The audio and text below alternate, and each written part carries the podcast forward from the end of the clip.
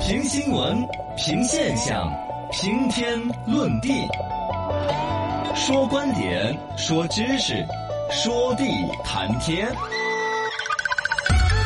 深度研究院，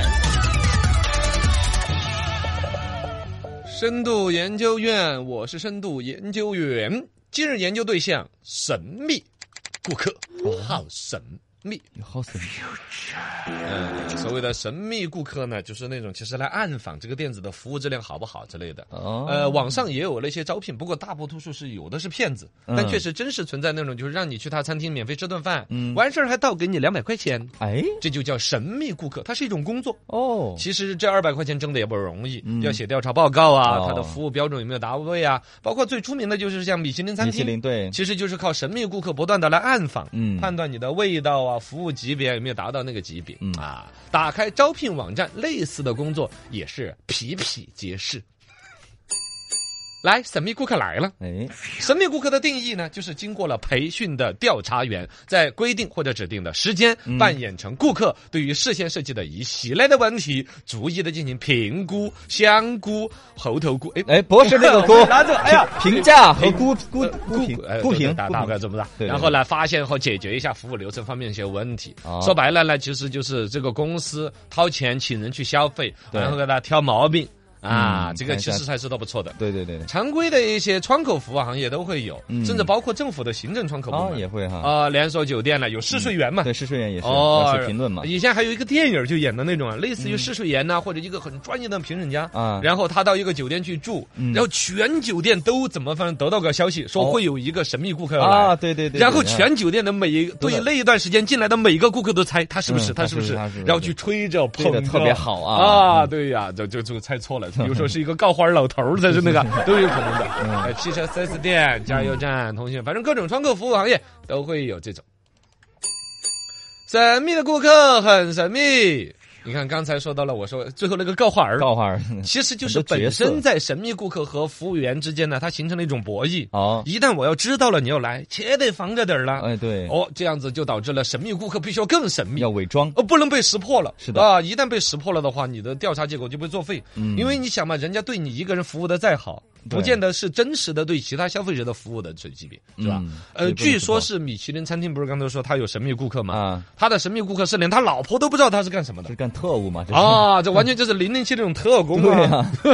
电老影里婆都面不知道哦。然后呢，他就要各种去伪装嘛，嗯比如说有一些接后来不干这个神秘顾客了，出来接受采访说你伪装过哪些身份呢？啊，我演个流氓、演个流氓，哦富二代哎，白痴、白痴，学生啊你各种这角色这哈啊，这个看几年下来都是一个影帝了。考验他的服务，啊，就是要通过各种各样的身份，你比如说，你演成一个学生到一个嗯高档的一个酒店，他哦可能就不爱待见你，嗯一看你就没消费能力。对，但看是他服你务要能拿力出什么样的态度，对哎是吧？对，这个就是考验人的时候。扮演流氓什么的，就是闹事儿 哈。 哎，去，哎，小娘子小， 你这个豌豆脸咋有点怕呀？ 那是白痴加色狼，那是哎有点儿，我演我演过了，他报警 啊！我可能太我过。还是不适合当神秘顾客。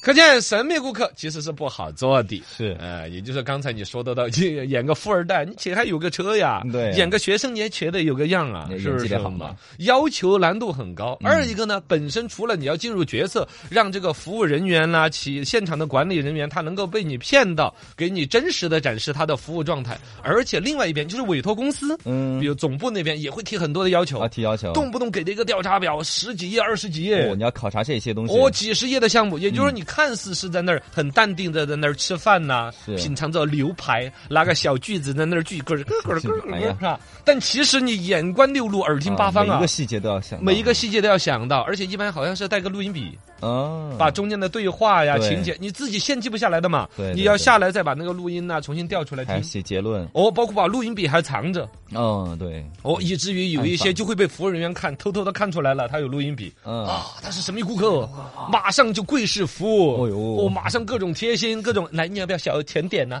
哎，要不要就按摩服务？我们这里的跪式服要不要务给你股份 啊？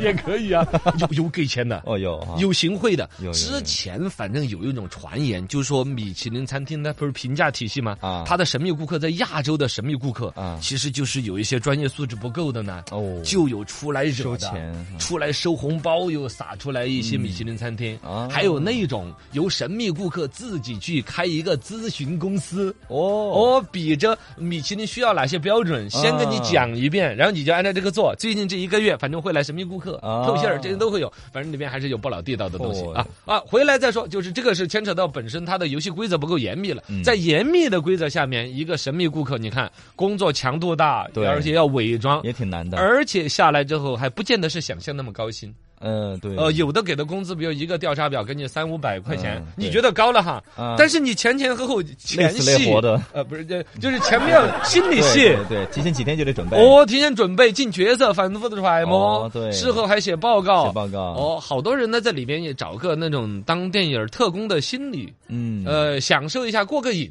对仅此而已。